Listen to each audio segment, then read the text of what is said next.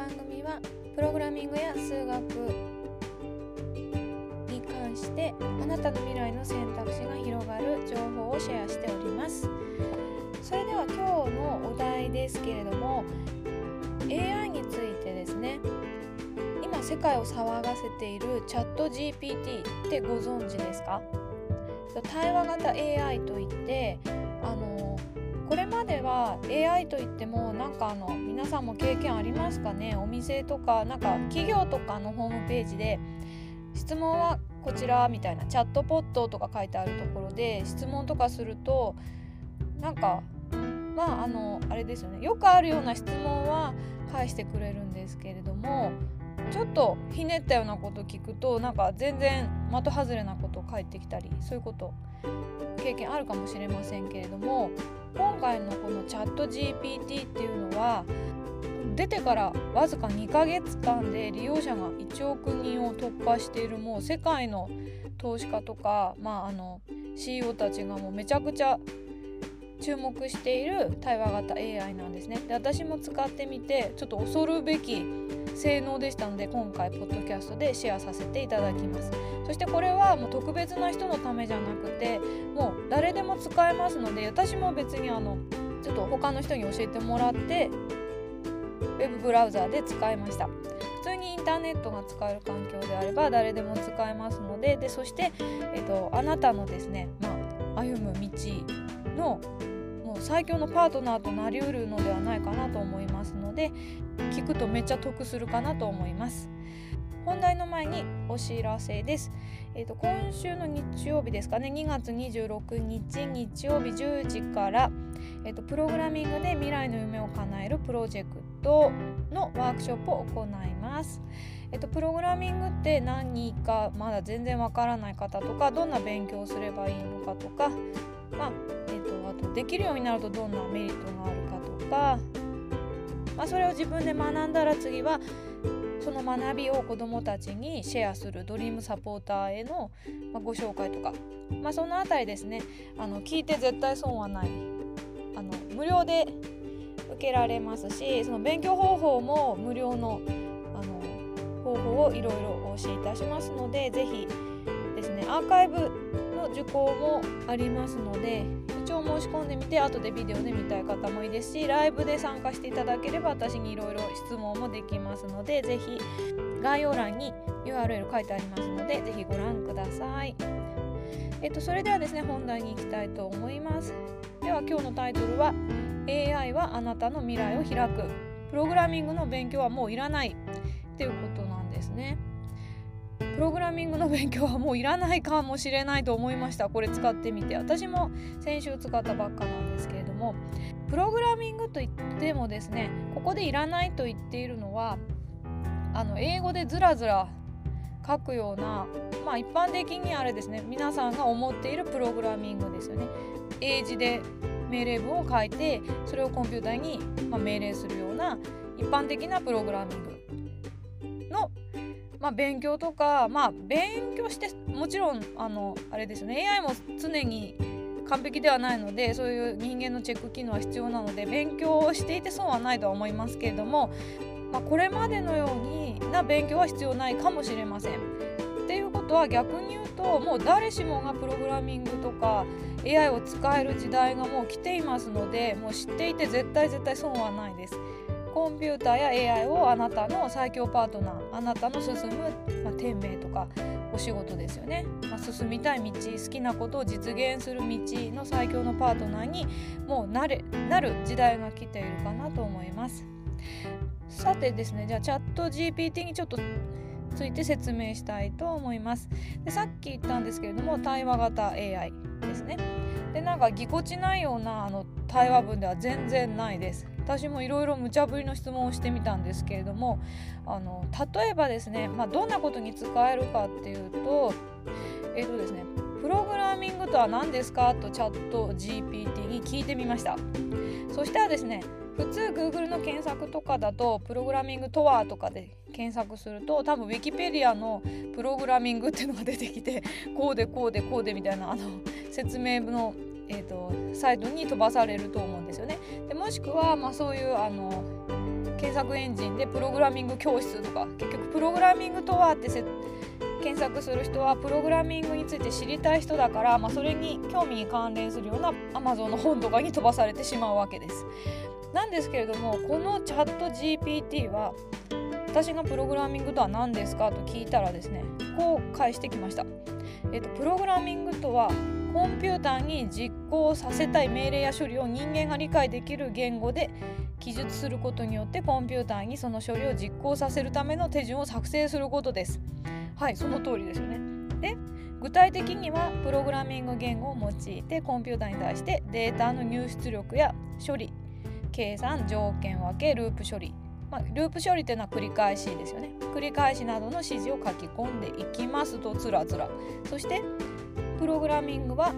ウェブサイトの構築データ処理自動化。そしてプログラミング言語は C、Python、JavaScript などいろいろありって。もうあれなんですよね。まあ辞書みたいな感じでバーって表示してくれるんですね。でしかもですね最後の言葉。初めての人にとっては学習コストがかかることもありますがプログラミングは非常に有用なスキルであり今後ますます需要が高まっていくことが予想されていますので勉強することをお勧めしますとまで言ってくれてるんですね。もうすごいなと思いました。世の中の情勢まで AI は答えてくれるのかって思いましたねもうすごいびっくりしましたこれウィキペディアとかも読まなくてもいいなと思いましたねえっとチャット GT GPT のやり方はあの概要欄の URL に書いておきますので、えっと、それ見ながら自分のウェブブラウザにインストールできるかなと思います。インストールというか、えっと、あれですね、サイト。あの一応、えっと、確かアカウント登録はしなきゃいけないんですけれども、はい、誰でも使えます。あと、もう一つ質問してみたんですよね。プログラミングをしたことがない小学生にプログラミングを教えるためにはどうすればいいですかという質問をしてみましたはい。そしたらですねこれめちゃくちゃ長い文章が返ってきたんですけれどもなんとも論理的なものすごい論理的な 答えなんですよね。ちょっと上からまあ省略しながら読んでいきます、えっと、小学生にプログラミングを教える、えー、場合以下のような手順をお勧めします。小学生にはブロックプログラミングまあビジュアルプログラミングのことですよね。スクラッチなどが最適です。お私の教室もスクラッチやっています。でこれはプログラムを書くためのブロックを組み合わせるだけで簡単にプログラムが作成できるものです。まずはプログラムの基本的な、えーと、コンセプトを教えます。例えば繰り返し条件分け変数これらの概念を理解することでプログラムを効率的に構築することができます。次にプログラミングの基本構造、えーとブロック化イベントなどです。そして応用としてゲーム制作などを通じて自分でゲームを作ってみてより高度なプログラミングを学ぶことができます。でさらにですねさらに小学生にはプログラミングの応用を示すことが重要です。えーと、ウェブページの作成コンピューターゲームデータ分析なのです。これらの応用分野については興味を持つかどうかが大切なので聞いてみましょう。もうすごいですね。ここまで言ってくれる。で以上の手順に従って小学生にプログラミングを教えることができます。子どもたちはプログラミングに触れることで論理的思考力や問題解決能力を高めることができ今後の人生に役立つスキルを身につけることができますので非常に大切なスキルです。うん、ここまで書いてくれるということでちょっとびっくりしましたね本当に。私の運営している教室もまさにこの手順で教えてますね。まずは考え方から教えてちょっとずつ基本構造から、まあ、応用としてあれですよねゲームとかコンピューターサイエンスの方を教えていくということですね。であとですね初めにプログラミングの勉強はもういらないかもしれないって言ったんですけれどもそれについてもお話いたしますえっ、とですねこのチャット GPT 実はプログラムを書くこともめっちゃ得意なんですねこういうふうにあの質問に対して答えるすごい答えを返してくれるのもそうなんですけれども例えば1から10まで足し算するプログラムを作ってね Python 例えば Python っていう言語があるんですけれども Python 言語で作ってねっていうとバーって出てくるんですね。とか、えーとちょっと例えば大学生で繰り返しが苦手な生徒がいますのでその生徒に向けて練習問題を5個作ってくださいっていうとバッと出てくるんですよね。模範的な練習問題が。もうこれですね。もう私の教材作りが何とも楽になるのではないかと思っております。結構あのあこんな問題もあるんだみたいなことが出てきてですね。あの本当にすごいです。結局今みたいに自分が何かを学ぶためのスケジュールまで組んでくれますし手順とかスケジュールですよね。そしてあの、まあ、練習問題も作ってくれます。それの回答まで作ってくれるんですよね。もちろんプログラム自体も作ってくれます。こういうプログラムを書きたいとか AI が作ってくれるんですね。じゃあそれならもうプログラミングの勉強なんていらないじゃんって思うかもしれませんね。まあ本当にいらないかもしれませんけれども結局ですねこれ。これだけ AI が、まあ、スーパーすごいあのものになってもですね命令をするのは人間なんですよね。ここを忘れちゃいけなくて欲しいものを的確に AI からもらえる質問をしないといけないんです。これが非常に難しいです。だからあの結構ですね的なんていうの的外れな答えが返ってきちゃう時っていうのは自分の質問が本当にまあ、正しいというか的確かどうかっていうのを考えた方がいいですね。でそのためにはやっぱりプログラミングの考え方とかさっき AI が言ってた言ったように概念っていうのを知ってないといけないんですよね。なのでプログラミングを全く勉強しないでいきなりプログラミングができるわけじゃなくてそういうコーディング細かい英語で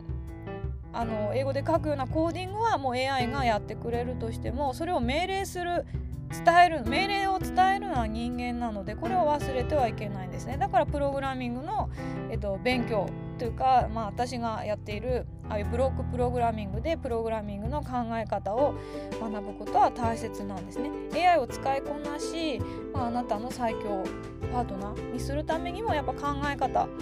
ていうのはとても大切ということがまあ逆にこのチャット GPT で裏付けられたかなって私は思っています。はいということでもう面倒くさいことは AI がやってくれる。だけれども的確に自分が欲しいものを得たいならその命令の仕方を知っていなきゃいけない。ということが、えっと、今日大切なポイントかなと思っております。自分が何を欲しいか何を得たいかどう進みたいかそういうところをしっかり、まあ、芯を持つっていうんですかね。そういうことが大切になってきますし逆にそれができればコンピューターとか AI を最強のパートナーにできるそんなあれですね時代が来ているかなって思っておりますので今日はチャット GPT の情報のシェアをさせていただきました。で関連する URL は全部概要欄に載せておきますのでぜひ試してやってみてください。そして今週日曜日ですね。プログラミングの考え方とか、まあ、勉強の仕方みたいなのも知ることができますのでぜひ日曜日のワークショップはご興味がある方はご参加ください。アーカイブアーカイブ参加も受け付けておりますのでちょっとすいません。アーカイブで参加される方は、えーと、備考欄にアーカイブ参加とか書いていただけるとありがたいなと思っております。